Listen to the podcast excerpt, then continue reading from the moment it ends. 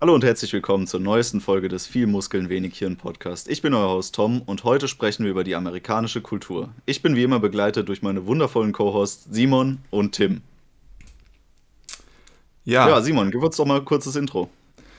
Das ist jetzt natürlich eine gute Frage. Ähm, viele Leute würden vielleicht sogar sagen, dass eine amerikanische Kultur gar nicht existent ist. Das ist jetzt natürlich eine recht gewagte Meinung. Ich meine, gegeben, dass dieses Land noch nicht allzu alt ist, könnte man diese Meinung auch vertreten. Aber ja, was, was verstehen wir da tatsächlich darunter? Man kann natürlich erstmal feststellen, dass die amerikanische Kultur, so wie wir sie vielleicht erstmal auffassen würden, beziehungsweise ja, Ideale der amerikanischen Lebensstandards und Lebensweisen sehr stark in sehr viele andere westliche Kulturen, aber auch in andere östliche Kulturen eingedrungen ist. Und ich glaube, das sind so Sachen, die man sehr, sehr stark bemerkt heutzutage. Ähm, deswegen sie zu definieren, fällt mir ehrlich gesagt ein bisschen schwierig. Aber man kennt so ein bisschen dieses, ja, diesen, diesen Freiheitsgedanken. So, und der ist, glaube ich, sehr stark in dem Bild, wie Amerika sich selbst darstellen und sehen möchte. Ja, und das ist irgendwie dieser, dieser Weißkopf-Seeadler vor der, vor der Flagge, vor den Stars and Stripes. Aber ja, was, was, was, für was steht die, was, was ist für euch die amerikanische Kultur? Also ich würde sagen, angefangen hat es als Kultur der Synthese. Eine Synthese von vielen Menschen aus vielen Nationen und vor allem auch aus den unterschiedlichsten Gründen. Viele Leute sind nach Amerika ausgewandert, weil sie Perspektive gesucht haben, weil sie Chancen gesucht haben, und andere Leute sind nach Amerika ausgewandert, weil sie Abenteuer gesucht haben, weil sie freiheitslustig waren, weil sie einfach die ja, damals neue Welt erkunden wollten. Und so, glaube ich, hat Amerika als, als Kultur der Synthese angefangen. Einfach eine, ein Assimilierungsprozess von verschiedensten Leuten aus verschiedensten Schichten, aus verschiedensten Kulturen. Und das war meiner Meinung nach auch der, der Grund, warum sich Amerika so prächtig entwickeln konnte.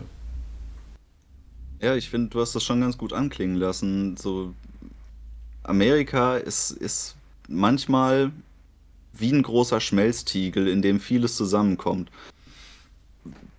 Die Gründe haben sich, glaube ich, immer wieder mal gewandelt im, im Lauf der Zeit. Das war eine lange Zeit lang war Amerika so eine Art Sehnsuchtsort, die neue Welt, das Unentdeckte, der Ort der unbegrenzten Möglichkeiten, auch mit einer großen Hoffnung verbunden, dort vielleicht Reichtum zu finden, Erfolg. Später dann, vor allem im Zweiten Weltkrieg, war Amerika ein Ort der Zuflucht für viele Verfolgte. Ich glaube, das ist es teilweise heute auch noch. Und ähm, hat dadurch sehr, sehr viel an Größe, glaube ich, dazu gewonnen durch diese Rolle, die es einnehmen konnte. Aber was den amerikanischen Geist für mich auch sehr, sehr stark ausmacht und prägt, ist dieser dieses Streben nach der Superlative in sehr vielem. Also in, in ganz vielen Bereichen erkennen wir, dass dieser Konsumismus, der dort vorherrscht, auch dazu führt, dass man sich über Superlativen definiert. Sei es dieser Burgerladen, der die allergrößten Burger anbietet, generell dieses Ding, dass man gigantische ähm, Food Challenges immer wieder auf den Markt wirft in verschiedenen Restaurants. Das hat auch seinen Ursprung in den USA oder Esswettbewerbe. Das, das ist für mich, das ist für mich so ein Inbegriff des Amerikanischseins. Auch ähm, dieser Konsumismus, aber auch das Effizienzdenken, das ökonomische Effizienzdenken ist, glaube ich, was, was ich für sehr stark amerikanisch halte.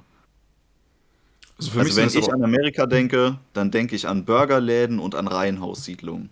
Oh nein, bitte nicht Reihenhaussiedlungen. Ja, aber für mich sind es tatsächlich alles Konsequenzen dieser, dieses starken Freiheitsgedanken und dieses starken Freiheitsleben, wie es doch tatsächlich praktiziert wird in, in Amerika. Und ich muss auch sagen, ich finde vieles davon gar nicht schlecht. Also ich finde, das ist eine, im, im Grunde sehr, sehr gut. Du sagst jetzt zum Beispiel dieses ökonomische Effizienzdenken. Finde ich, find ich erstmal nicht, nicht problematisch an, an sich. Ähm, wo ich dir tatsächlich äh, recht gebe, ist, dass ich glaube, dass tatsächlich dieses Fehlen von einer einheitlichen Definition ähm, wie, man, wie man das so ansprechen würde, dazu führt, dass man sich halt zum Beispiel über materiellen Reichtum definiert. Und das führt dann halt dazu, dass andere Sachen missachtet werden. Ja, also es gibt im, zum Beispiel, viele Leute werden dann bewundert, weil sie extremst wohlhabend sind, ja, und dann gibt es solche äh, Sprüche, die auf sozialen Medien propagiert werden, sowas wie Get that bag, also äh, hol dir genau einfach nur so, mach alles so, um das Geld zu bekommen, so, damit du halt einfach noch reicher wirst und noch reicher. Und das sind die Superlativen, die du angesprochen hast. Und ich glaube, das ist halt einfach fehlgeleitet dahingehend, dass dir die Freiheit zwar schon erlaubt sein muss, aber du musst halt auch wissen, was du mit der Freiheit machst im Endeffekt. Da ist tatsächlich vielleicht das konkrete Suchen und Streben nach mehr Geld eine der einfachsten Möglichkeiten, seine Zeit und seine Freiheit einfach zu nutzen, um sich zu beschäftigen. Ja, natürlich. Also, wie gesagt, es ist einfach. Aber die Reflexion sozusagen, was man an sich damit machen sollte, ist tatsächlich etwas schwerer. So. Also es ist natürlich ähm, erstmal gut zu wissen, wie ich an mein Brot komme, aber sobald ich irgendwann sozusagen ernährt bin und auch viele andere Sachen habe, dann muss ich auch irgendwie gucken, was ich mit meinem Leben mache. So. Und nicht nur weiter mehr Ressourcen äh, sozusagen mir aneigne. Also auch wenn das für manche sehr erfüllend sein kann, aber ich glaube, für viele Leute ist das nur eine oberflächliche Möglichkeit, sich zu, zu schützen davor, dass man tatsächlich mal sich mit sich selbst auseinandersetzen muss. Ich habe ein gewisses Problem mit dieser Mentalität, die dahinter steht, dieses ähm, Effizienzdenken und auch diese Orientierung am Massenmarkt. Das sind Dinge, die, glaube ich, historisch gesehen ihren Ursprung, äh, Ursprung erst in den USA nehmen konnten. Nehmen wir als Beispiel mal sowas wie die Massentierhaltung oder so. Das sind Produkte dieser amerikanischen Mentalität, die aus diesem stark ökonomischen Denken überhaupt erst entspringen konnten. Und ich glaube, da würde mir jeder zustimmen, dass, dass das schon irgendwo sehr gottlos gedacht ist, wenn man anfängt, alles nur noch irgendwie als ähm, Produktionsmittel zu sehen und zu versuchen, da effizient Gewinn rauszuschlagen, Kapital zu machen, weiterzukommen, mehr Geld zu verdienen, das auszuschlachten irgendwie. Aber gar nicht mehr irgendwie diese moralische Komponente dahinter ähm, betrachtet, ob das überhaupt gut ist, dass man Dinge so weit für sich selber ausnutzt. Ich stimme dir grundsätzlich zu, aber man muss sich die Moral und die moralische Perspektive auch erstmal leisten können. Und die Leute, die damals nach Amerika ausgewandert sind, die haben sich das definitiv nicht leisten können. Und die hatten da auch die ersten 100 Jahre nach der Gründung des Landes wahrscheinlich sehr, sehr widrige Umstände, was die Natur angeht, was andere Leute angeht.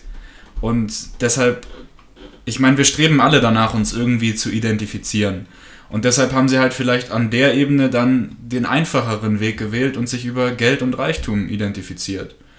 Und weil das so gut funktioniert hat, hat sich das halt gehalten.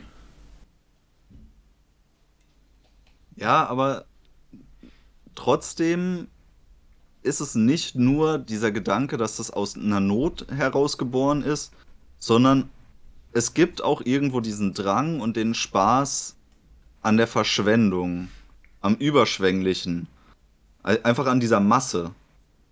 Ich finde sinnbildlich dafür steht zum Beispiel die Ausrottung der Bisons eigentlich. Das ist, das ist so die, dieses überbordende, wir schießen einfach aus dem fahrenden Zug in eine Bisonherde rein. War das tatsächlich der Fall? Ja.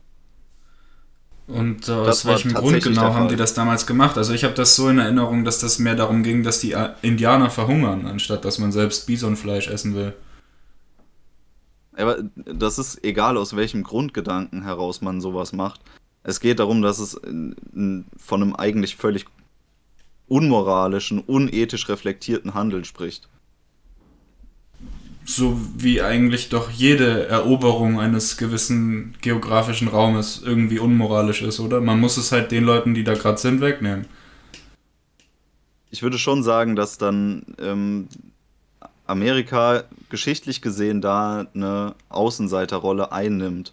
Dadurch, dass es eben die Siedler, die dorthin gekommen sind, sich ab dem Zeitpunkt, ab dem sie sich als tatsächlich als Amerikaner identifiziert haben, ja irgendwo auch gewissermaßen den Kontakt zu ihrer Heimatgeschichte verloren haben, weil über Generationen hinweg diese ähm, Einwandererfamilien und diese Siedler immer weniger mit ihrem Heimatland an sich zu tun hatten. Das ist weniger so, wie es am Anfang war, dass Amerika so eine Art Schmelztiegel der Kulturen war und Siedler von überall haben so ihr eigenes Ding, ihre eigene Community da reingebracht, aus dem dann vieles erwachsen konnte. Aber die neuen Generationen, die hatten ja nichts wirklich, worauf sie ähm, aus ihrer Herkunft zurückblicken konnten, weil sie eben in diesem neuen Land aufgewachsen sind, das eben diese Geschichte nicht hatte, nicht diese eigene Geschichte, so wie es in Europa war, dass das sehr organisch gewachsen ist. Wir hatten eine, eine weit zurückreichende Kulturgeschichte, die uns auch bewusst ist, die auch eine fest erhalten ist, zum Beispiel in der Landschaft, wenn wir jetzt Deutschland als Beispiel nehmen und wir touren irgendwo einen Fluss entlang, dann wird man alle paar Kilometer auf irgendeine Festungsanlage oder eine Burg stoßen, die, die als Zeugnis unserer Kulturgeschichte noch da ist und die uns daran erinnert, woraus wir erwachsen sind. Aber diese Kulturgeschichte, die sich auch zeigt, die ist dort eben gar nicht erhalten und so hat man keinen Bezug zu seinen Wurzeln und hat auch weniger Bezug zu diesem metaphysischen Charakter, der einen zu moralischem Denken anstiftet. Hm. Aber für mich stellt sich dann die Frage, was die Alternative ist. Ja, also angenommen, ich bin jetzt halt jemand, der sozusagen als Migrant jetzt halt irgendwie nach Amerika kommt oder so. Was ist denn die Alternative? Dass ich die Kultur der da bis jetzt Ansässigen übernehme? Oder. Ich, ich sag nicht, dass es äh, daran liegt, aber das ist finde ich, ein Grundpfeiler des amerikanischen Denkens und der amerikanischen Kultur. Und das ist auch irgendwo ein völliger Ausnahmecharakter. Hm. Ich meine, der Grund, wieso wir jetzt tatsächlich überhaupt über das Ganze reden, ist ja auch irgendwo, dass diese Kultur sehr stark Annahme im Rest der Welt gefunden hat. Also jetzt nicht nur in Europa, wie ich das anfangs angesprochen hatte, sondern natürlich auch in ganz vielen anderen Ländern. Und ich glaube, das ist halt auch eine der Sachen, die ich vielleicht als gar nicht so positiv einschätzen würde. Natürlich sind da auch sehr, sehr viele positive Sachen, aber ich glaube zum Beispiel, dass die Zerstörung, nicht die Zerstörung, das ist jetzt halt viel zu übertrieben, aber dass, dass gewisse Aspekte unserer Kultur dadurch sehr stark beeinflusst werden und natürlich Kultur ist etwas Fluides, das entwickelt sich, ja, also damals in den 1500 oder sowas, da gab es natürlich auch Entwicklungen in der Kultur und ähm, die Kultur 1500 ist fast ganz andere als 1800 so und das ist auch gut so, dass sich das entwickelt hat. Ähm, aber ich bin immer ein, ich hinterfrage zumindest Prozesse immer sehr stark, die zu einer großen Homogenisierung von verschiedenen, äh, zum Beispiel Kulturen führen. Und das sieht man ja schon, dass sich viele Sachen sehr stark angleichen. Ja. Oder zum Beispiel, ich bin ja das beste Beispiel dafür, ich benutze viel zu viele Anglizismen und das mag ich überhaupt nicht. Aber es ist trotzdem viel, viel, viel zu einfach für mich und deswegen benutze ich sie. Und äh, das finde ich tatsächlich schade, weil die deutsche Sprache an sich eine, eine schöne ist. Und deswegen versuche ich mich auch immer aktiv daran zu erinnern, ah, okay, Mensch, versuche dich doch lieber ein bisschen zusammenzureißen, dich ein, zwei Prozent mehr zu konzentrieren und dann jetzt halt einfach nach dem deutschen Wort zu suchen. Ähm, aber das ist nur ein, ein kleiner Teilaspekt von dem. Ähm, und ich glaube, dieser, dieser Export von, von Ideengut und, und Kultur ist auch was, was die durch die, die Wirtschaftskraft dieses Landes und seiner äh, Innovationsfähigkeiten entstammt. Ja? Also der Export von sozusagen Gütern und Dienstleistungen aus diesem Land führt natürlich irgendwie hinzu, dass die ja irgendwie so ein bisschen den Geist der Kultur irgendwie mitnehmen und dann ganz, ganz langsam, aber natürlich halt über die Zeit und in den Mengen auch an andere Länder kommen. Und wie gesagt, das ist auch nichts Schlechtes, aber ich glaube, dass man als Kultur, als, als ausländische Kultur hier auch irgendwie reflektieren sollte, ob das genau das ist, was man haben möchte. Und dann könnte man da auf viele Sachen für mich äh, zurückkommen, die etwas problematisch sind und die ich finde, dass die tatsächlich heutzutage äh, zu einem sehr großen Problem geworden sind. Zum Beispiel die starke Polarisierung, ähm, die wir, glaube ich, nicht ganz so stark haben gehabt hätten, äh, wenn sie nicht so, so, so sehr aus, aus Amerika zurück, äh, oder nicht zurück, sondern herab, rüber ähm, wäre. Also ich meine, wenn man ein Wahlsystem mit nur zwei Parteien hat, so, dann ist das nicht natürlich, aber dann ist es schon sehr, sehr naheliegend, dass es dann einfach zu Polarisierung und zu, zu Schwarz und Weiß kommt. Ich würde auf den Punkt gerne nochmal genauer eingehen. Du hast es schon gesagt über den Export und auch über deine persönliche Einschätzung, wie eben viele Anglizismen für dich einfacher sind, als nach dem deutschen Wort dafür zu suchen. Und ich, ich denke, das ist auch ein wesentlicher Bestandteil der amerikanischen Kultur insgesamt. Dass die Kultur, dadurch, dass sie eben aus der Synthese ganz vielen anderen, wie Tom das schon angesprochen hat, ein ehemaliger Schmelztiegel, hat sich einfach darauf spezialisiert, besonders einfach zu sein. Das stimmt weil sich das Einfache schnell durchsetzt ja. und weil die Schnelligkeit immer das war, was die Amerikaner zu, zu ihren Innovationen und zu ihrem großen Exportmacht-Stellungsrahmen überhaupt verholfen hat. Die Schnelligkeit.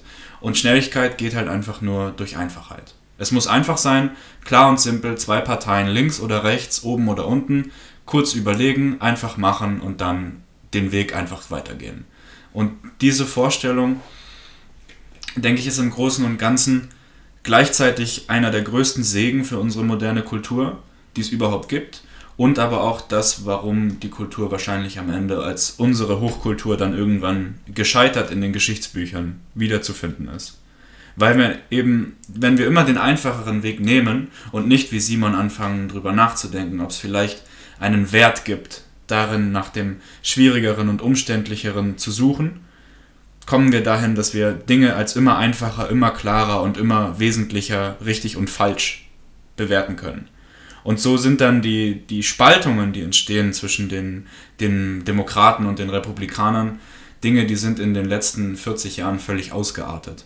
Man hatte vor 40 Jahren, zu, in den 80ern, also Nixon, Reagan, die Ära, da hatte man schon Differenzen in, in grundlegenden Werten, die einen haben gesagt, ja, man muss eher ein bisschen mehr auf die Armen Rücksicht nehmen. Die anderen haben gesagt, man braucht auch überhaupt keine Gesundheitsversicherung. Man kann das einfach alles so machen. Aber das sind, das sind Dinge, die, die werden wir immer haben und es ist auch gut, dass man das diskutieren kann. Aber heutzutage ist es eben völlig, völlig aus dem Ruder gelaufen. Wir haben Vorstellungen, die sich, die sich unterscheiden in, in, in Bezug auf die sexuelle Orientierung, auf das Geschlecht, auf, auf die Art und Weise, wie Menschen wert sind oder nicht wert sind, nur aufgrund ihrer Hautfarbe oder nicht ihrer Hautfarbe oder ihres nicht weiblichen Geschlechtes. Und das sind Dinge, die irgendwann sich so weit von der Realität entfernen, dass sie dann tatsächlich auch gefährlich werden können. Also drei Gedanken dazu das erste, die Einfachheit, das ist nicht nur Einfachheit, das ist auch oftmals Bequemlichkeit, die man sieht. Also wenn man tatsächlich mal einen, Parkplatz vor so einem großen Mall oder so in Amerika gesehen hat, also ich meine, es gibt sehr, sehr viele Autos in Amerika und ich glaube, das ist Teil dessen.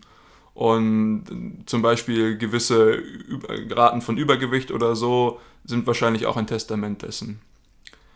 Der zweite Punkt ist diese Reduktion von, von Komplexität, wie du sie vorhin angesprochen hast, um es dann auf schwarz und weiß zu gehen ich meine, ich habe letztens so ein, ein, recht interessantes Zitat gehört, so Ideologie ist einfach die unreflektierte Übernahme von Gedanken. Und ich glaube, dass das merkt man tatsächlich heutzutage ähm, sehr, sehr stark in gerade diesen ähm, politischen und gesellschaftlichen Diskursen, wie sie in Amerika passieren. Das Problem ist jetzt halt nicht nur, also ich meine, wir werden in Deutschland davon ja komplett unberührt. Und da komme ich jetzt zu meinem dritten Punkt. Und das ist diese extrem starke Annahme von kulturellen Ideen, aber auch von politischen Prozessen aus Amerika in anderen Ländern. Ich meine, an sich jetzt zum Beispiel ist Amerika zum, ein, eines der Länder, was äh, sehr stark Demokratie und auf seine Demokratie versucht in anderen Ländern zu positionieren. Und das ist an sich erstmal vielleicht löblich, da gibt es den einen oder anderen Diskussionspunkt. Erstmal, wie das sozusagen zustande kommt. Äh, ich meine, Grüße gehen raus an die CIA. Ähm, aber auf der anderen Seite auch ähm, ja, ja tatsächlich diese, diese, diese Art, wie es jetzt passiert, so diese, dieser Diskursrahmen, wenn ich nämlich Sachen komplett simplifiziere und dann versuche auf Schwarz und Weiß überzusetzen und dann aber in einem demokratischen System bin, dann kann ich mich gar nicht mehr versuchen, mit der anderen äh, oder mit den anderen Spektren zu unterhalten, weil es kommt dazu, dass es im Endeffekt nur noch zwei Spektren gibt. So. Also es ist kein Spektrum mehr, sorry, es ist einfach nur noch es gibt einfach nur Licht und Schatten, je nachdem, wie du dich siehst, bist du auf der einen oder auf der anderen Seite.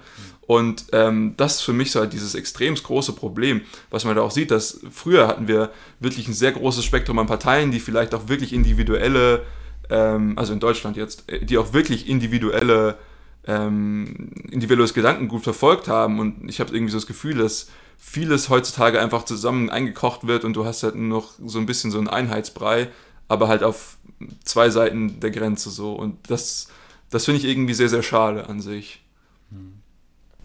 Ja, wir haben in Deutschland oder in Europa generell so ein so das klassische Beispiel für die Medianwähler-These.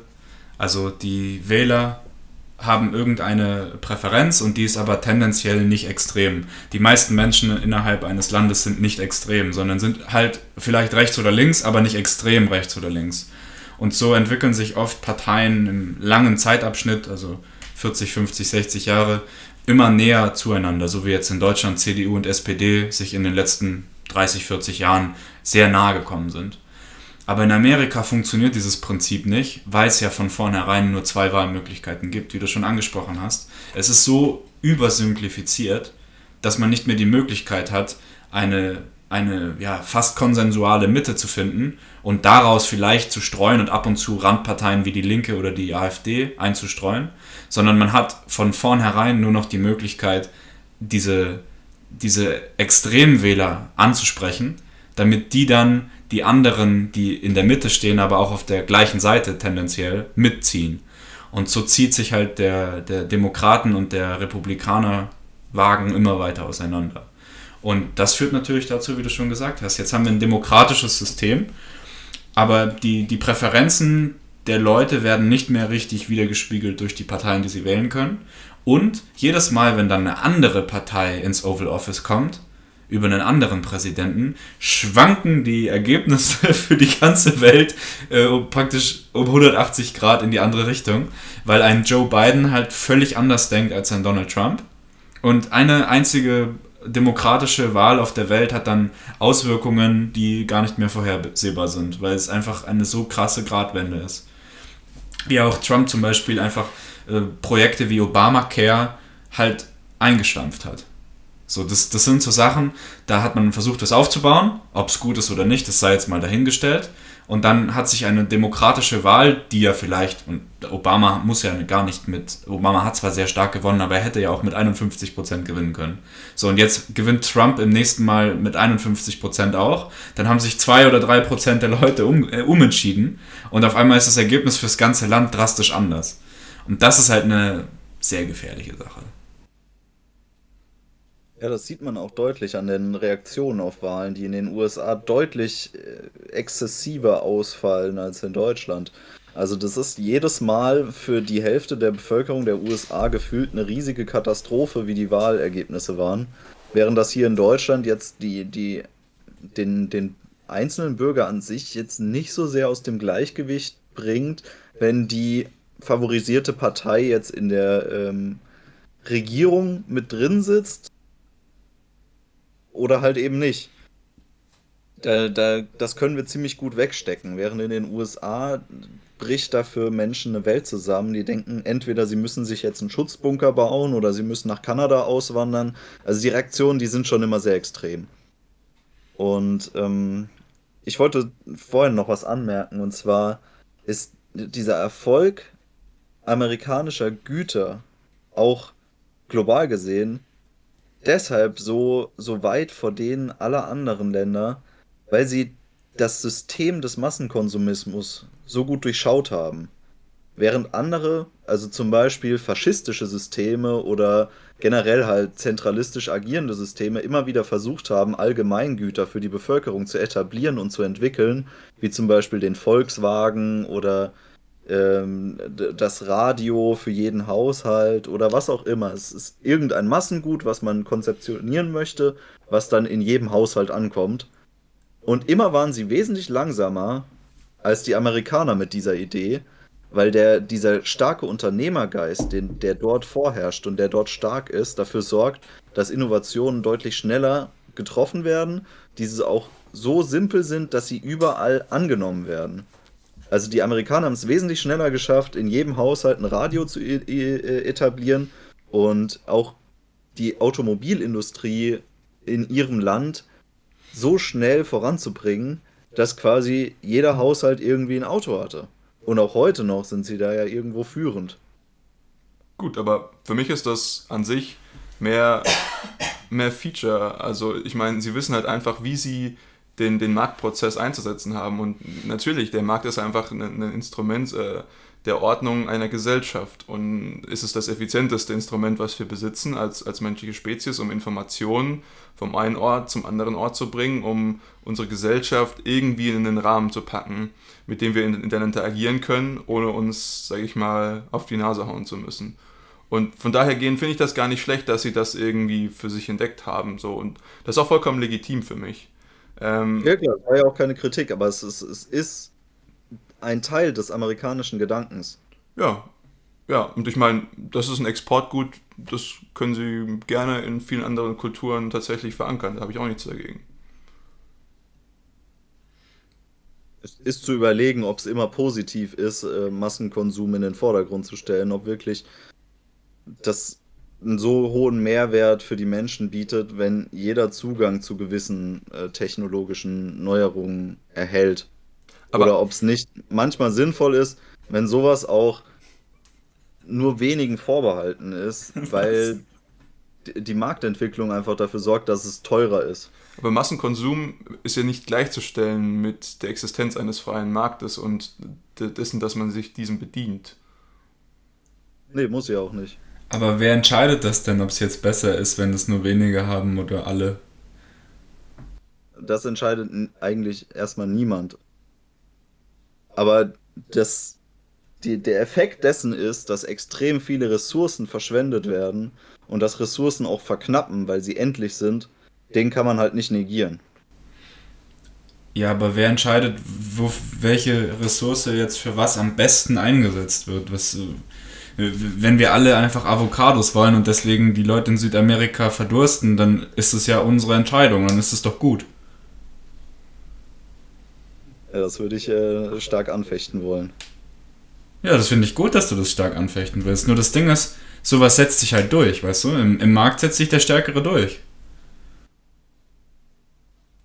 Ja, aber irgendwo ist das auch diese, diese Annahme dessen, ein Teil des großen Exporterfolgs dieses ökonomischen Denkens auch.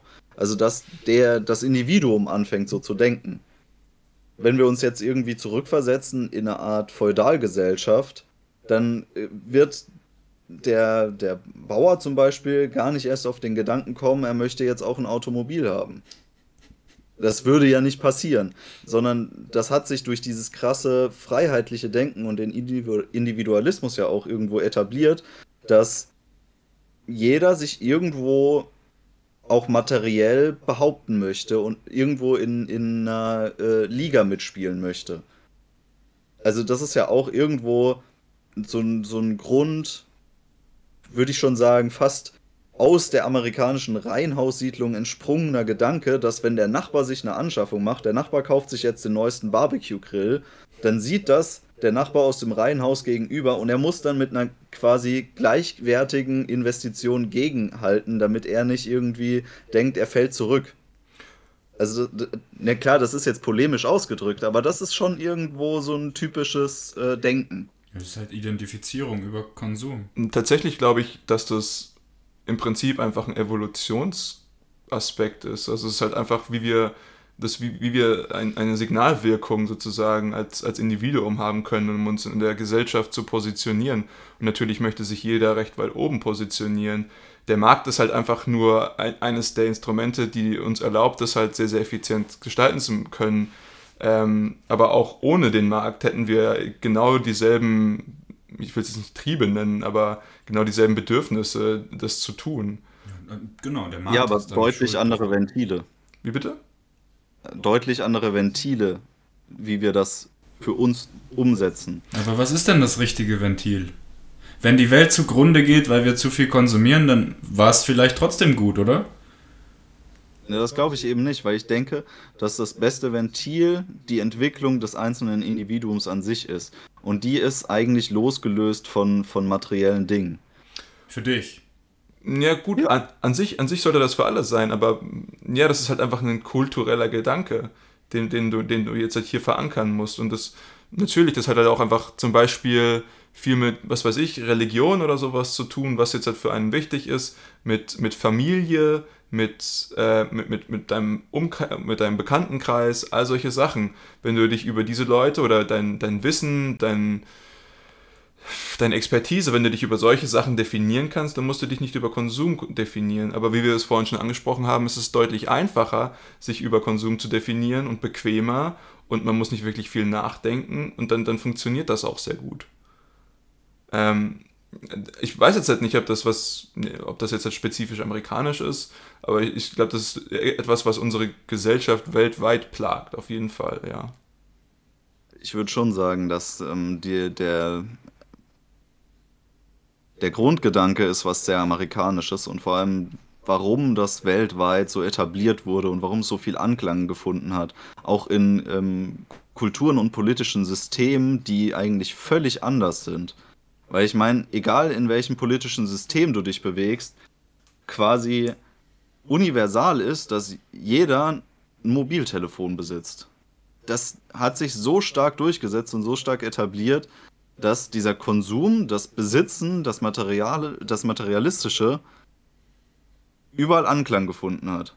Außer bei, bei dem ganz, ganz untersten Prozenten, die es einfach nicht können, ja, die, die durchs Raster fallen, weil sie nicht am Konsum teilhaben können. Bequemlichkeit.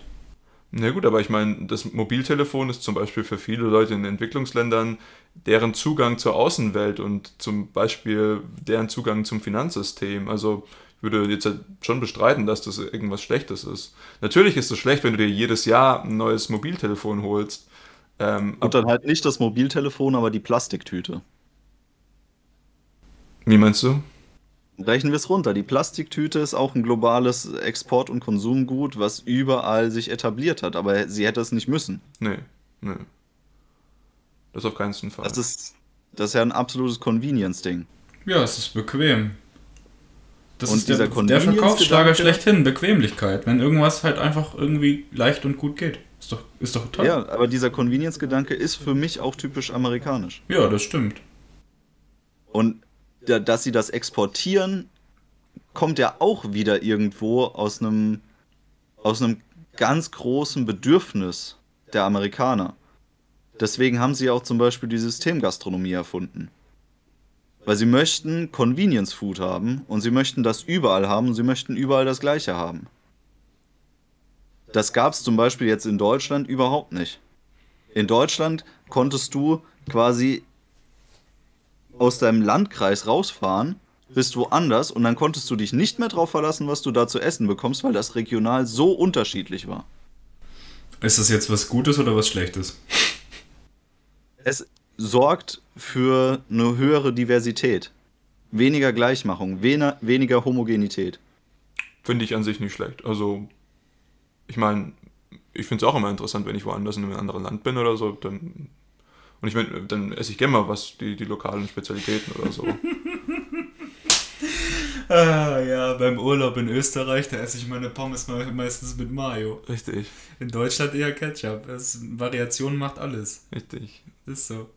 Nee, aber ja, das, das, das sehe ich vollkommen. Aber dass ich sozusagen das ähm, zum Beispiel im Rest der Welt angepasst hat und so, dass die Rest der Welt das angenommen hat, ist einfach auch wieder für mich zurückgehend ein evolutionsgetriebener Gedanke, dass wir versuchen wollen, unseren Energieaufwand zu minimieren und dementsprechend so bequem wie möglich das Ganze haben, zu haben zu wollen.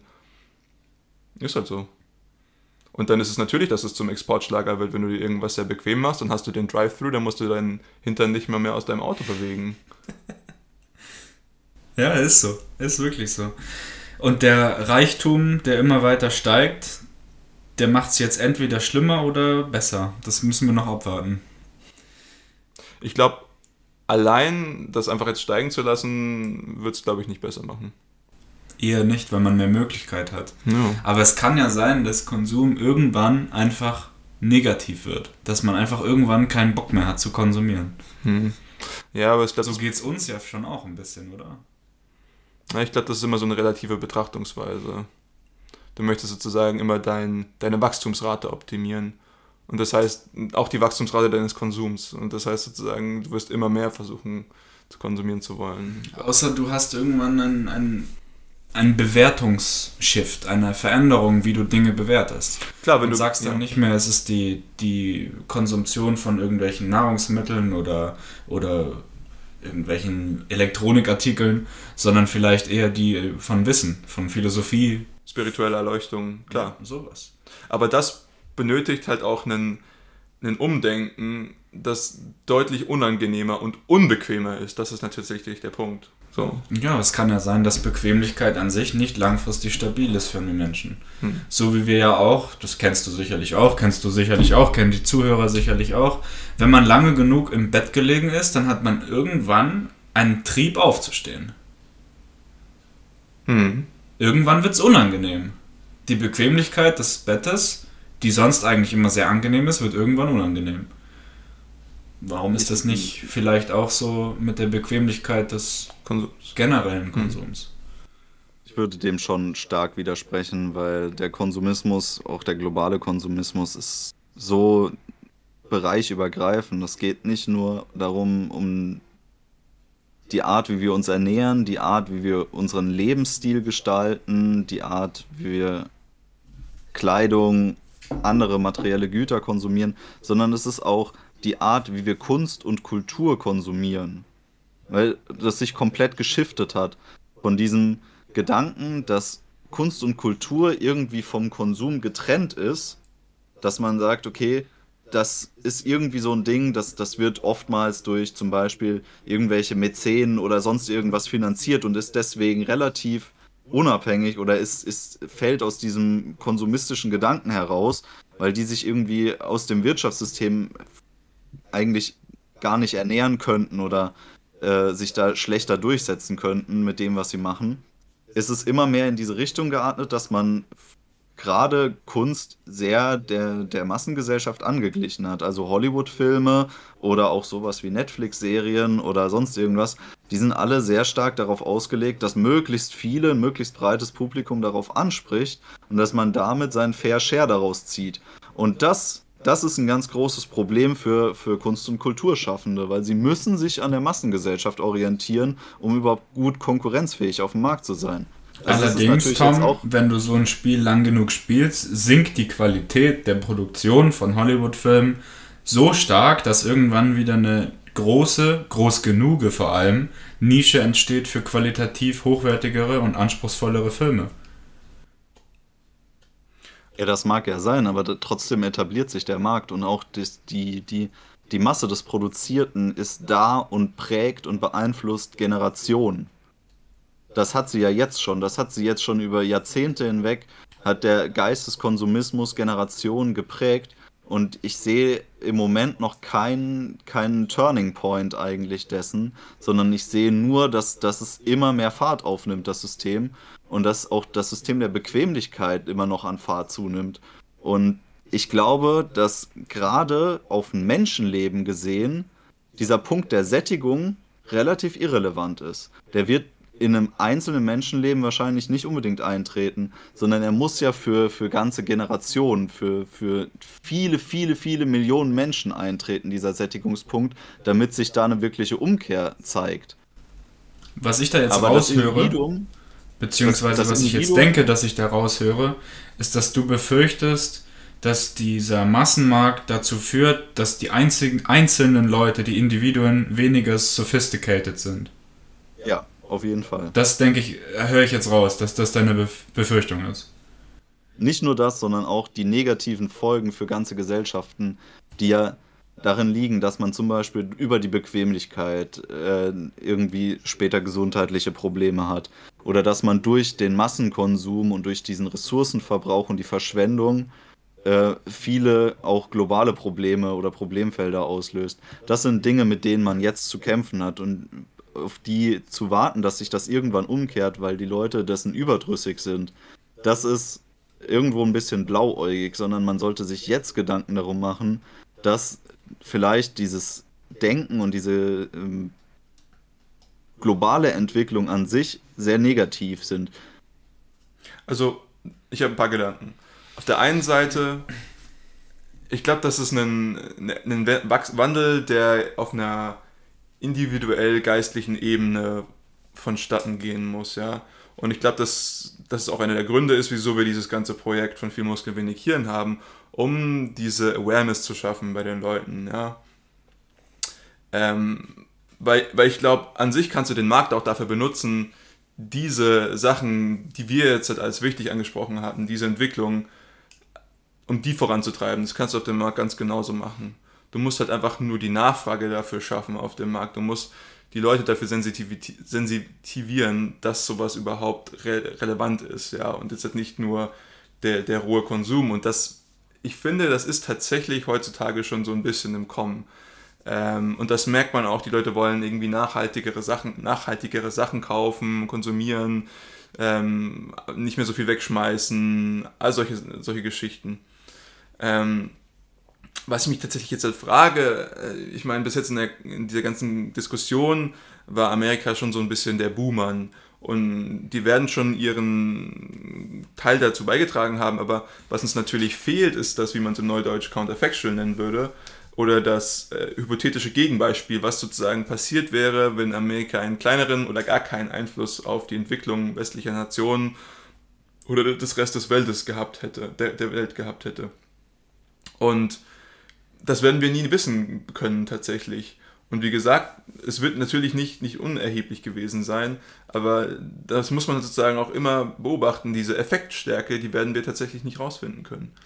Ähm, deswegen, vielleicht ist es mehr eine ne Sache, dass, okay, wie können wir das Ganze jetzt, da es konkret so ist, wie es ist, ähm, wie können wir damit umgehen? Und ähm, weniger das sozusagen ich will es nicht anschuldigen nennen, aber schon so, schon, schon so ein bisschen. Schon einfach an den Pranger stellen und mit Tomaten bewerfen. Genau, ich meine, natürlich lernt man darauf aus, raus, indem man die sozusagen den Entwicklungspfad sich anschaut und wie irgendwas zu irgendwas passiert ist. So. Ähm, aber ja, es ist schon die Frage, wie man damit jetzt halt auch irgendwie umgeht im Endeffekt. Und Tom, ich meine, wenn die ganze Welt untergehen würde, dann würden ja die Nordkoreaner trotzdem überleben dann würde ja die Menschheit weiter bestehen können. Also es besteht kein Grund zur Sorge.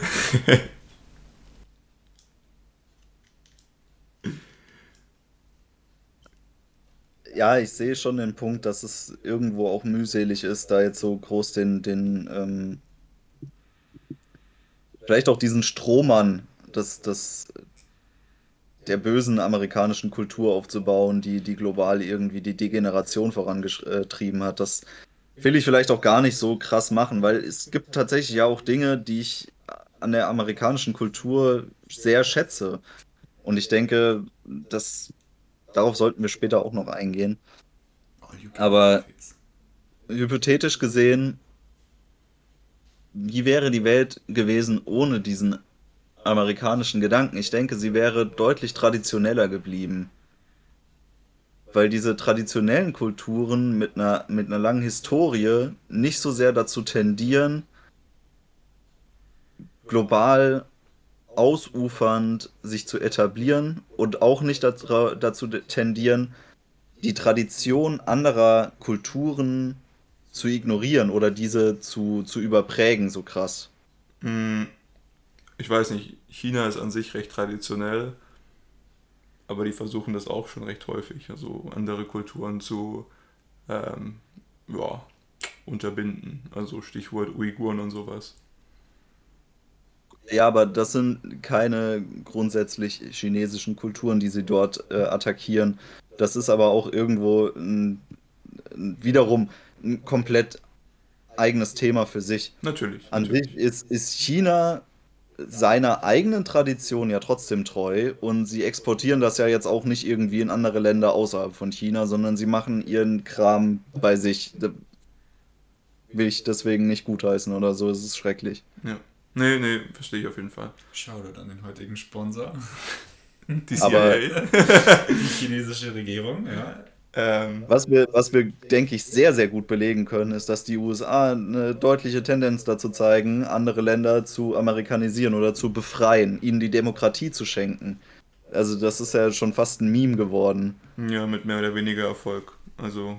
Ja, ich will jetzt nicht sagen, dass sie erfolgreich sind. Was sie gut etablieren können, ist wie gesagt der Konsum.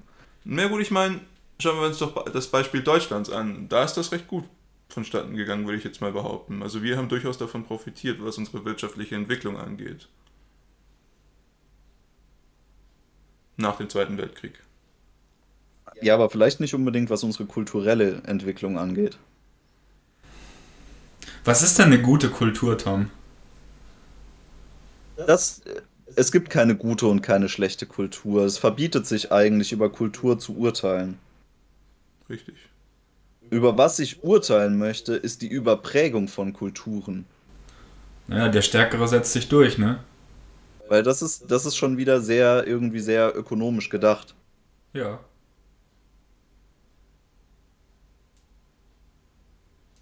Du hast Angst davor, dass wir alle zu fetten, dummen, hässlichen Amerikanern werden, die im Rollstuhl sitzen, weil sie nicht mehr eins selber laufen können. Nein, aber Und ich, ich sage, solange das Fernsehprogramm gut ist, ist vielleicht gar nicht so schlimm. so wie bei Wally, weißt du? Äh, Kennt jemand den Film Wally? Amerikanischer geworden ja. sind. Also, ich sehe auf jeden Fall das Argument, aber wie gesagt, ich habe anfangs ja auch erwähnt, dass Kultur immer im evolutionären Wandel steht, weil Kultur ist ein, ein Ausdruck von gesellschaftlichem Zusammenleben. Und was wir gemacht haben, indem wir in unserer Gesellschaft soweit noch soweit aufgebaut haben, ist, dass wir den Evolutionsdruck weitestgehend vom Individuum entfernt haben und ihn auf die Gesellschaft gepackt haben. Und Kultur ist aber eigentlich irgendwas, was sozusagen unser Zusammenleben irgendwie regelt. Kultur sind unterschiedliche Regeln, die auch passieren. Zum Beispiel, wir, wir schauen jetzt halt irgendwie ins tiefste Bayern und so und dann gewisse kulturelle Gegebenheiten, zum Beispiel auf welcher Seite des Dirndls die Schleife jetzt sitzt, gibt irgendwo an, ob das Mädel jetzt vergeben ist oder nicht. So, und das ist natürlich Teil der Kultur, aber es regelt auch unser Zusammenleben. Und ebenso muss man halt auch kulturelle Entwicklung ähm, beobachten bzw. einschätzen. Und ähm, ja, natürlich muss sie sich immer weiterentwickeln, weil unsere Gesellschaft sich als solche durch technologischen Fortschritt auch immer weiterentwickeln wird. Ja, also wenn wir jetzt halt Online-Dating sehen, dann, oder was ist hier Social Media, nicht Online-Dating, weil da ist es relativ klar, wer jetzt Single ist und äh, wer nicht. Ähm, hoffe ich zumindest. ähm, da da gibt es dann halt ganz andere Mechanismen, derer man sich betätigen muss. Und ähm, deswegen bin ich per se kulturellem Wandel jetzt halt nicht ganz unabgeschränkt oder ja. Aber natürlich sehe ich das schon, dieses, diese sehr starke Prägung. Und ich glaube, was sozusagen man als Kultur an sich einfach auch machen sollte, ist, dass man nicht unüberlegt den, den Wandel vonstatten laufen lässt. So.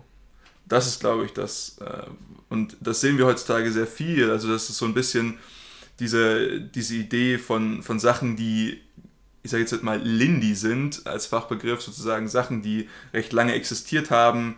Die Wahrscheinlichkeit ist, dass sie noch sehr lange existieren, ist sehr, sehr hoch. Also zum Beispiel, wenn ich mir jetzt das, das, das Pantheon in Rom angucke, Riesengebäude, ewig alt und das wird auch noch viel, viel älter werden, als es jetzt ist. So. Ähm, und gleichermaßen, was in die Richtung ist, ist auch der Chesterton Fence. So, das sind gewisse Sachen, äh, wo man so denkt, okay, wieso sind die überhaupt da? Was haben die für einen Sinn? Und dann ignoriere ich sie vielleicht und dann merke ich, oh, irgendwann, ah, der, das war anscheinend der Sinn gewesen, wenn es komplett in die Hose gegangen ist oder sowas. Und das sind all solche Sachen. Ich glaube, dieses, immer dieses unreflektierte Übernehmen von irgendwas oder überhaupt irgendwas unreflektiert machen ist, ist nie super. Und, ähm, aber ich glaube, das sind halt so Sachen, die durch die Bequemlichkeit gekommen sind. Und vielleicht ist genau dieser eine Punkt, die, die, der, der, sag ich mal, das, um was es geht, was das große Problem ist, und zwar diese Bequemlichkeit, dass durch mich sozusagen auch die mentale Bequemlichkeit, dass ich mich gar nicht mehr sozusagen meines Geistes bedienen möchte und sage einfach, ja, das, das sieht schon so aus, ja, genau. Der, der, der Doom-Scroll zum Beispiel, ja.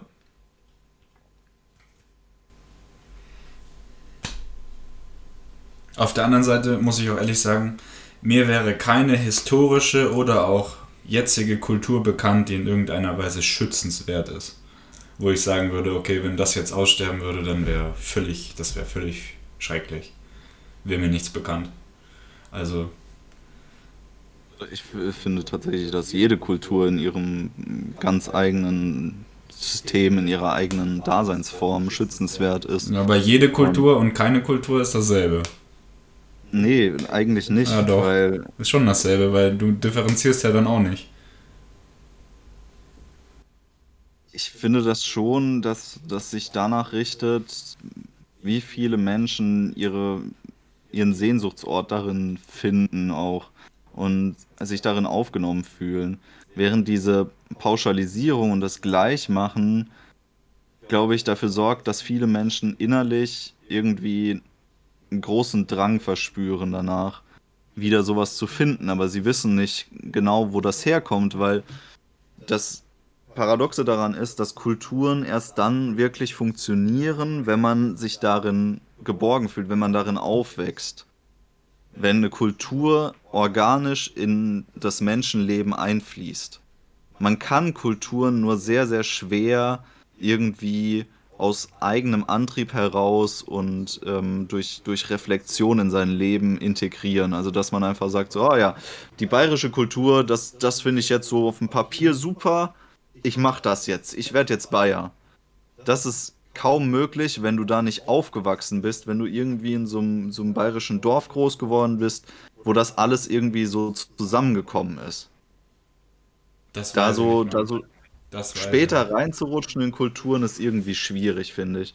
Und deswegen ist es extrem schützenswert, weil durch die Aufgabe von Kultur und vor allem von der Pflege verschwindet sie eben oder wird überprägt. Also und da kommen wir wieder dazu, was Simon gesagt hat, dieses unreflektierte Übernehmen von Dingen, die das Leben bequemer machen oder die es einfacher machen oder die auch einfach irgendwie nur convenient sind, weil es halt so ist. Muss ja nicht unbedingt besser sein als das, was vorher da war. Aber es ist hip, es ist ein Trend und deswegen übernimmt man es halt. Das ist ein großes Problem, weil man vergisst sehr schnell, warum das, was man vorher gemacht hat und vielleicht auch das, was die Eltern und Großeltern gemacht haben, sich so etabliert hat und warum das regional auch irgendwo Sinn macht. Ja, das ist ja das, was ich vorhin angesprochen hatte mit dem Chesterton Fans so. Und das, das finde ich auch das, das Interessante. Angenommen, wir hätten eine Weltkultur so. Das Problem ist, dass die Regionalität, mit der wir natürlich irgendwie äh, zu, zu rechnen haben und umzugehen haben, aufgrund der Größe unseres Planeten, dadurch vollkommen ignoriert wird. Und das ist halt das große Problem, was ich sehe, dass, dass wir irgendwie müssen wir Gesellschaft regeln und wie ich vorhin gesagt habe, ist ein Teil davon die Kultur. Und wenn wir das versuchen zu, zu homogenisieren, dann haben wir halt das Problem, dass, ja, dass es einfach nicht funktioniert, weil die Menschen und die, die Gegebenheiten viel zu, viel zu unterschiedlich sind. Und genau deshalb werden sie dann, auch wenn es eine Weltkultur gibt, wieder lokale und regionale Subkulturen bilden, Natürlich. die im Zweifel völlig anders sind als Natürlich. die Weltkultur. Natürlich. Also, das sehe ich, sehe ich auch vollkommen so. Ich finde nur den Wandel an sich einfach gut. Ja. Ich meine, wir können, wir können in keinster Weise abschätzen, ob es besser oder schlechter wird. Vor allem auch deshalb, weil wir gar nicht normativ bewerten können, ob es besser oder schlechter ist. Und ähm, mein Gott, dann lassen wir es halt einfach laufen. Ich meine. Nein, das ist, glaube ich, die falsche Einrichtung. Ich glaube, die, diese Reflexion ist schon noch sehr, sehr wichtig. Äh, nicht einfach nur dieses ja, Laufen. Die können wir nicht für andere Leute übernehmen. Na, natürlich nicht. Wir können unseren Podcast machen und wir können anderen Leuten unsere Meinung dazu sagen, aber wir können nicht anderen Leuten sagen, mach das nicht, weil das dumm ist. Es ist dumm, aus meiner Perspektive, einfach irgendwas unreflektiert zu machen, aber deswegen werde ich es anderen Leuten ja nicht verbieten können und auch nicht wollen. Das Ziel ist es, dass die Leute überhaupt eine Perspektive haben. Genau. Das ist es. Ja. Und ähm, also dann werden wir eine Religion gründen. Neues Ziel. Ähm, gleich mal in den, in den Businessplan aufgenommen.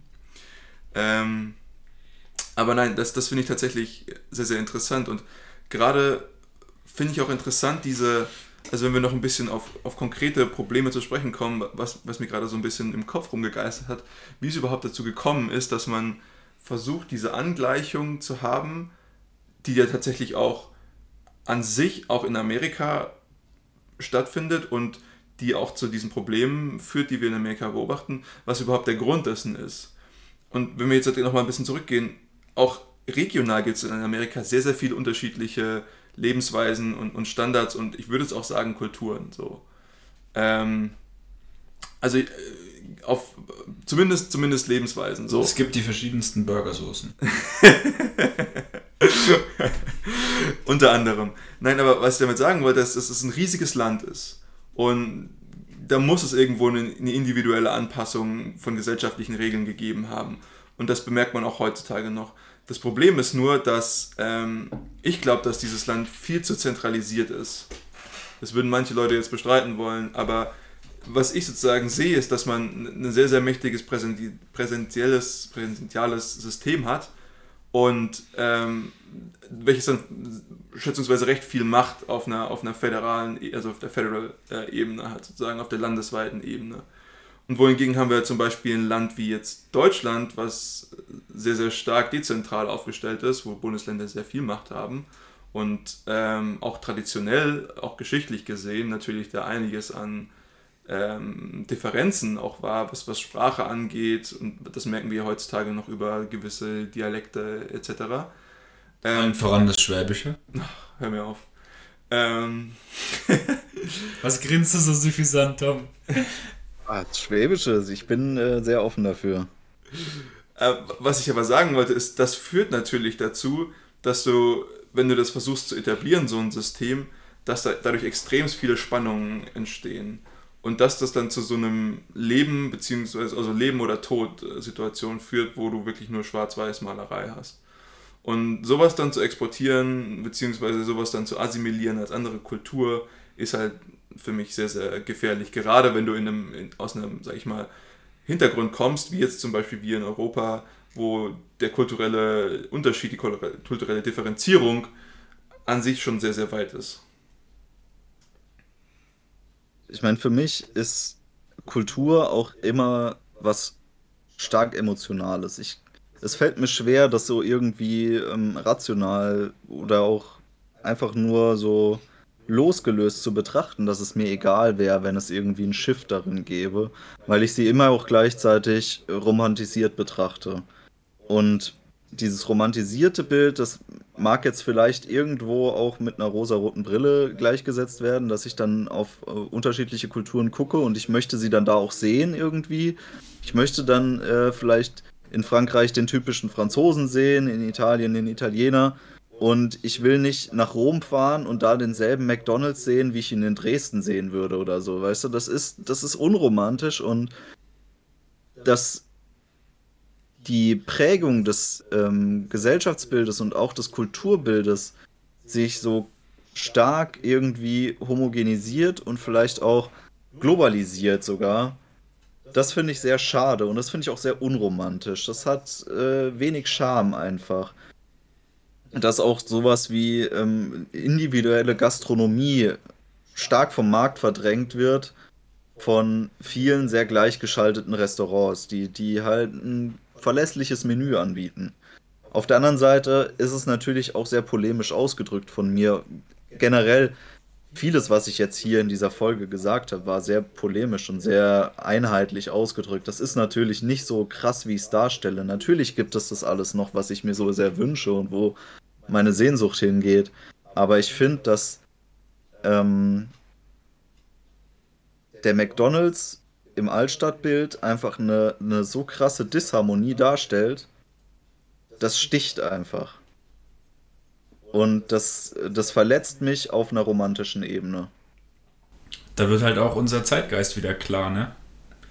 Wir sind halt eine oberflächlichere Gesellschaft geworden. Wir legen keinen Wert mehr auf irgendwelche romantischen Vorstellungen von irgendwelchen Tanktop-Trägern, sondern wir wollen halt einfach in Rom auch einen McDonalds haben und der heißt nicht mal anders. Der hat auch keinen italienischen Namen und der hat auch keine italienischen Fastfood-Sachen im Vordergrund. Ja, da, da deswegen gibt es da keine Pizza extra. Na gut, der Grund, wieso das für viele so attraktiv ist, jetzt vielleicht nicht in Italien, weil die italienische Küche natürlich ausgezeichnet ist, aber ähm, für viele Leute ist jetzt der, der, der Grund natürlich halt auch irgendwie so, so ein bisschen du bekommst zwar nichts, was jetzt unfassbar exquisit sein will in so einem McDonald's, aber du weißt zumindest, was dich erwartet. Und ich glaube, das ist so einer der, der Grundpfeiler in so einem, in sowas. Aber das ist natürlich jetzt halt irgendwie ein bisschen ab vom Schuss. Ich meine, an sich hast du ja vollkommen recht.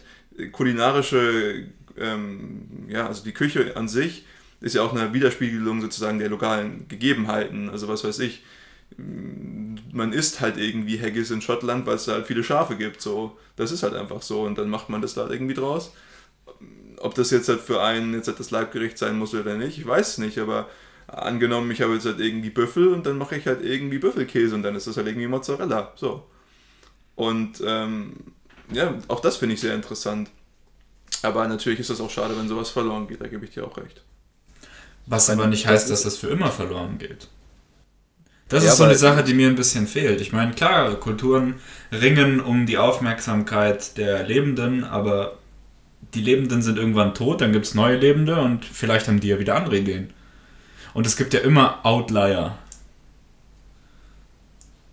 Was meinst ja, du? Ich meine, Systemgastronomie ist für mich einfach ein Dorn im Auge, weil es auch so ein Exportschlager ist. Es ist ja nicht nur, dass die amerikanische Systemgastronomie irgendwie global so großen Anklang findet, sondern jede Kultur hat dieses, diese Idee der Systemgastronomie wieder für sich vereinnahmt und ihr eigenes Ding draus gemacht und das wieder genauso unromantisch und lieblos und seelenlos äh, reproduziert wie das, was bereits da war. Sei das jetzt der asiatische Nudelbox-Anbieter, der immer dieselbe Nudelbox auf dem Menü stehen hat, sei das jetzt der Dönerladen um die Ecke, die, die, der demselben Dönerpapier dir dasselbe Fladenbrot voll macht, oder sei es jetzt der Pizzalieferant, der immer dieselbe rechteckige Pizza in jedes Haus liefert. Aber also merkst du es nicht, Tom? Merkst du es nicht, was da fehlt? Da fehlt der, die Schweinshaxe mit Krautsalat. die fehlt da. Wo ist die deutsche Systemgastronomie? Das stimmt, das hat sich irgendwie noch nicht so ganz etabliert. Ja, wir haben zwar die Bratwurststände und auch den Currywurststand, aber. Wo ist ja, Waldmanns? Doch, ich würde schon Waldmanns, sagen. Hä? Das wäre was. Ja. Aber na gut, das ist aber auch Teil unserer Internationalisierung. So ist das nun mal. Und ich, ich finde das an sich jetzt halt nicht, nicht per se schlecht. Ich finde das einen guten Austausch der Kulturen an sich. Ähm, auf, natürlich gebe ich dir vollkommen recht, dass die Art und Weise, wie das getrieben wird, indem günstigste Produkte bereitgestellt werden und dann echt räudige Qualität so weitergegeben wird, das sehe ich jetzt natürlich als, als kritisch, aber an sich finde ich es nicht schlecht, wenn ich jetzt halt einen authentischen japanischen äh, Sushi-Chef irgendwie bei mir in der Stadt habe und kann dann da Sushi essen und muss deswegen nicht extra nach Osaka oder Tokio fliegen. Da habe ich ja, aber das ist ja dann auch keine Systemgastro. Da hast du wieder recht. Gastro Systemgastro ist der, der Sushi-Anbieter, der zum Beispiel bei Edeka einzieht und dir da so ein, so ein in Plastik abgepacktes äh, Sushi-Sortiment anbietet. Was du aber auch nicht kaufen kannst, wenn du willst. Ja. Kannst es auch liegen lassen. Klar, aber deswegen gibt es das trotzdem und deswegen prägt das sehr stark das Bild, das man von seiner Umwelt hat. Ja, weil halt andere Leute andere Vorstellungen davon haben, welches Art Sushi sie jetzt essen wollen oder welchen Burger. Das mag ja sein, aber äh, ich finde, dass die Kritik daran trotzdem erlaubt ist. Natürlich ist die erlaubt. Ich finde es auch völlig nachvollziehbar, dass es dich stört, dass die anderen dummen Leute so unkultiviert sind und deswegen deine Städte hässlicher werden. Finde ich auch nachvollziehbar. Aber die sind halt in der Überzahl. Ja, das mag ja sein. Deswegen sind sie wahrscheinlich auch marktbestimmt. Genau. Aber den kulturellen Verfall anzuprangern, ist, finde ich, äh, trotzdem wertvoll. Ja, macht auch Spaß. Wie gesagt, ich glaube, ich würde es jetzt halt hier nicht verfallen nennen. Ich glaube, es ist einfach dieses, die Leute müssen aufwachen, ist halt etwas reißerisch gesagt, aber halt einfach gucken, dass man sozusagen, wie gesagt, einfach nicht alles so hinnimmt, wie es ist und, und nicht, nicht immer sozusagen einfach sagt, ja, okay, nehme ich so hin, wird schon richtig sein, sondern vielleicht, okay. Und ich glaube, das machen manche Leute bestimmt auch schon. Ja. Zum Beispiel wir jetzt in unserer Konversation, wir sehen, okay, manche Sachen wollen wir haben, manche wollen wir nicht haben, so. Ähm, aber wie gesagt, Kultur muss sich immer weiterentwickeln. Wenn, wenn das stehen bleibt, dann fällt unsere ganze Gesellschaft zusammen. Wenn du versuchst, das zu erzwingen, den Stillstand zu haben, das, das kriegst du mit, mit keiner Diktatur der Welt hin.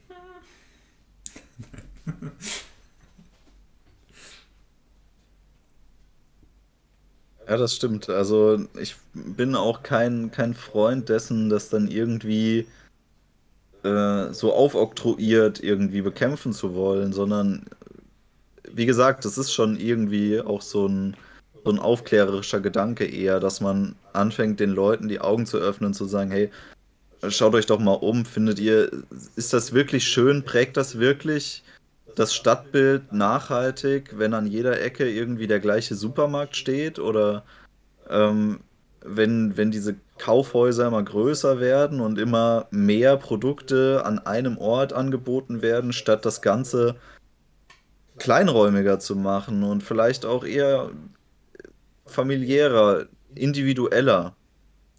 Dann, dass das Problem ist, du musst den Leuten einfach den Wert dessen zeigen die Leute müssen verstehen, dass sowas wertvoller sein kann. Ja, es ist natürlich, wenn, wenn die Leute sagen, Landleben ist langweilig, ich möchte eher in die Stadt und möchte hier aufregend und einen McDonalds nebenbei haben, dann, dann liegt es ja daran, dass sie irgendwie andere Vorstellungen vom Leben haben und so. Und dass es sozusagen einfach bis jetzt noch nicht in, ihnen in den Sinn gekommen ist, sozusagen, okay, vielleicht ist es ja auch irgendwie was. Weil sie natürlich noch nie irgendwie Kontakt mit der positiven Seite des Ganzen hatten. Sie, sie hatten irgendwie noch nicht die, den, diesen, die Seite des Ganzen gesehen, die für sie positiv ist. So. Du musst an ihren Eigennutz appellieren können. Richtig. Und das geht am allerbesten, am allerzuverlässigsten und sogar am allereinfachsten, indem du einfach die Vorstellungen, die du hast, vorlebst und dann, wenn, wenn, die, wenn sie besser sind als die von den anderen, so viel besser und interessanter wirst als die anderen Pappnasen, dass sie alle sagen, hey, guck mal, der ist keine Pappnase, lass den mal hinterherlaufen. Dann bist du ein wandelnder Influencer. Genau. Das wäre wär schon fast wieder ein Thema für eine eigene Folge. Ja, du musst Influencer werden, aber auf dem Level von Martin Luther. Ich glaube, ähm, dass es weniger ist, den, die positiven Seiten vorzuleben, sondern ihnen auch so ein Gefühl dafür zu geben, wie, wie dieser negative Einfluss sich auswirkt auf ihre Umwelt und auf ihre Wahrnehmung vor allem. Dann denkst du halt immer negativ, ne? Ja, das mag sein. Vielleicht ist es auch irgendwo mein persönlicher Bias, dass ich alles lieber negativ betrachte als positiv. Ich meine, das kann ja auch ein Charakterzug sein, der einem sehr inhärent ist. Viele Menschen, die, die eher ein anderes Weltbild bevorzugen, würden sagen, ja, man belastet sich ja dann mit so sehr vielem oder das wäre ähm, nicht gesund, alles immer so negativ zu betrachten. Aber mir entspricht es einfach eher, die Dinge von der negativen Seite zu betrachten ist ja auch legitim. Also ich meine, es muss ja deswegen auch nicht gut oder schlecht sein. Kann ja auch sein, dass es Spaß macht. Und wenn das das Ding ist, was, was du halt so machst und das hinterfragst und dann drüber nachdenkst und das dann weiterhin so machst, dann scheint es ja richtig zu sein. Es ist auch einfach der, der, der weniger schädliche Weg für mich, weil ich diese Seite deutlich besser akzeptieren kann für mich Stattdessen wäre der Weg in allen Dingen immer die positive Seite nach außen zu kehren und alles immer so positiv vorzuleben, für mich fast schon quälend, weil ich so sehr mein, mein eigenes Inneres äh, dafür shiften müsste und verraten müsste. Das wäre so eine innere Umkehr. Tja, aber das ist ja auch ein Anzeichen dafür, dass du eine recht starke Persönlichkeit bist, die das nicht mit sich machen lässt.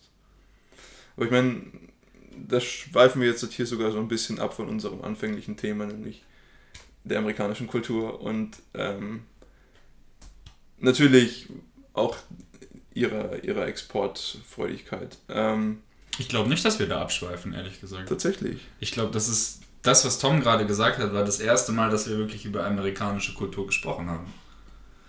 Weil wir mal wirklich einfach diskutieren, was ist denn mit einer fundamentalen Überzeugung oder Eigenschaft von Menschen? Und wie ist das denn anders bei den Amerikanern? Und bei den Amerikanern ist es genauso, wie Tom gesagt hat, einfach ganz anders, als er das sieht. Die Amerikaner kehren halt das Positive nach außen. Das ist halt ihre, ihre Lebensart, ihre Wesensart. Das ist es, was sie sind. Die zeigen, hey, guck mal, wenn du hier 50.000 Hühner in einen Käfig packst, dann hast du 50.000 Eier und brauchst nur einen Mexikaner, der sie pflückt. ja, und zack, bumm, Profit steigt, Eier steigen, Mexikaner steigen auch. Wunderbar. Und das ist halt der Exportschlager. Und deswegen ist auch der Bundesgesundheitsminister Spahn damals nach Mexiko gegangen. Wegen den Eiern? Vielleicht auch wegen den Hühnern. Ich weiß es nicht. Okay. Aber das ist die Sache. Also ich meine, das, das, abgesehen von dem Scherz, das meine ich jetzt schon ernst. Dass einfach die Amerikaner sind Leute, die denken immer positiv, immer einfach und sagen sich, mach's halt einfach und wenn du scheiterst, wenn es schief gegangen ist, dann ist halt so. Aber die fokussieren sich da nicht drauf. Und Aber das finde ich auch sehr wertvoll. Ja, das vielleicht, vielleicht ist es wertvoll. Ich finde das, ich finde das diese, und ich meine, das wird ja auch sehr häufig propagiert auf sozialen Medien, so just do it und sowas. Und an sich finde ich den Gedanken gar nicht mal so schlecht, weil wir Deutsche sind, glaube ich, sehr, sehr gut darin im Überdenken oder irgendwie Sachen zu. Weltmeister. Ja, ja, auf jeden Fall. Also, Erdenken. Wie bitte? Zerdenken, Zerdenken ist ja, ja. Und Deswegen haben wir über 1000 Brotsorten. Richtig. Aber okay, ich sehe auf jeden Fall, woher du kommst. Und ähm, auch hier, ich glaube, unsere Kultur kann durchaus davon profitieren. Aber zum Beispiel Sachen zu zerdenken kann bis zu einem gewissen Grad ja auch ne, erstmal gut sein. So zu sagen, hey, bevor ich jetzt hier irgendwie im Kopf mit gegen die Wand renne, vielleicht sehe ich ja, dass da erstmal eine Tür ist, wenn ich ein bisschen nachdenke. So. Ja. Und aus dem Standpunkt, wie gesagt, es gibt gewisse ähm, ja, Verhaltensmuster oder Kriterien in der amerikanischen Kultur, die ich nicht, nicht, nicht, nicht schlecht finde. Und dieses, dieses tatsächlich, dieses, natürlich brauchst du halt aber auch dieses, diese positive Happy-Go-Lucky-Einstellung, wenn du im Endeffekt dann ja auch die ganze Zeit sagst, okay, wenn du scheiterst, dann ist es kein Problem.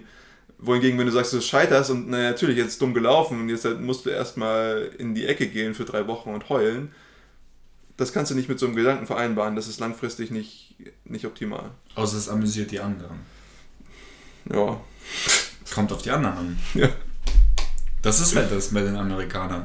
Wenn du dann in die Ecke gehen musst und heulst und die anderen finden es gut, dann wird sich daran auch nichts ändern. Und dann wird man auch nicht anfangen, Dinge in Betracht zu ziehen, um Gottes Willen. Just do it. Und wenn du auf die Fresse fällst, dann lachen wir dich aus. Ja. So. Ist halt die Frage wieder. Ist das, ist das eine lohnenswerte Kultur? Ist das was, was wir für Deutschland wollen? Ich kann nur sagen, ich, ich will es für mich nicht und in meinem persönlichen Umfeld hat das auch nichts zu suchen und wird auch nichts finden wird nicht auf fruchtbaren Boden fallen, aber wenn andere Leute das anders sehen, dann sind sie selber schuld. Ja. Ich meine, ich sehe es nur bei mir. Ich habe zum Beispiel viele Freunde, wenn ich denen sage, ja, ich habe mich, ich, ich bin gerade dabei, mich selbstständig zu machen oder ich habe gegründet oder so, sagen, oh, ist nicht so viel Aufwand und musst nicht das bedenken und hier bedenken und ich so, natürlich musst du das machen schon, aber du musst ja doch einfach irgendwann machen. Ansonsten, wenn du die ganze Zeit nur drüber nachdenkst, passiert nicht viel. Außer, dass du beschäftigt bist. Aber nicht wirklich produktiv. Das ist auch wieder amerikanisch, ja. Dass alles produktiv sein muss. Das ist korrekt. Kann auch mal französisch sein, ne? Einfach mal nichts tun. Einfach mal ein Buch schreiben über irgendwas. Egal, ob es jemand kauft, ist doch egal. Man hat Kultur gut geschaffen. Das ist natürlich wahr. Ja. Ich meine. Krobak.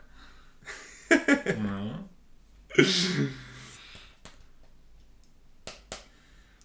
ja, also ich meine, für mich ist es tatsächlich das, was ich die ganze Zeit versuche hier rüberzubringen, diese reflektierte Übernahme von gewissen Werten. Und so hingehen möchte ich tatsächlich auch meine Position bezüglich amerikanischer Kultur und dessen Relevanz ähm, auf globaler Ebene mich positionieren. Weil, weil für mich ist das, schau einfach mal, was du übernehmen kannst, was du für dich sagen kannst, das ist in Ordnung und das, das hilft mir auch langfristig. Und das bringt mich weiter. Und alles andere, ich brauche kein McDonalds. Burger finde ich zwar cool, aber, aber das ist jetzt natürlich wieder eine andere Geschichte. Ähm, deswegen würde ich sagen, ja, reflektierte Übernahme von, von gewissen kulturellen Evolutionsmechanismen. Und das, das ist genau der Schlusspunkt für die heutige Folge. Als Individuum hast du, wenn es eine breite Palette an Kulturen gibt, die Möglichkeit, Cherry-Picking zu betreiben dir einfach von den Kulturen, die du kennst, das auszusuchen, was du fürs Beste und Sinnvollste hältst und in dein persönliches Leben zu integrieren. Und deshalb muss ich Tom sogar zustimmen, dass eine gewisse Diversität an Kulturen sinnvoll ist, weil ja. man halt mehr Möglichkeit hat. Aber, da muss ich Tom widersprechen, diese Diversität kann auch dadurch entstehen, dass man einfach in Büchern darüber liest. Deswegen müssen die nicht unter den Lebenden verweilen. Ja, ja. Siehe unsere Folge also zu Stoizismus gibt, der so vorlebt, diskutabel. Manche Dinge kann man nicht aus Büchern lernen. Manche Dinge kann man nicht aus dem Leben lernen.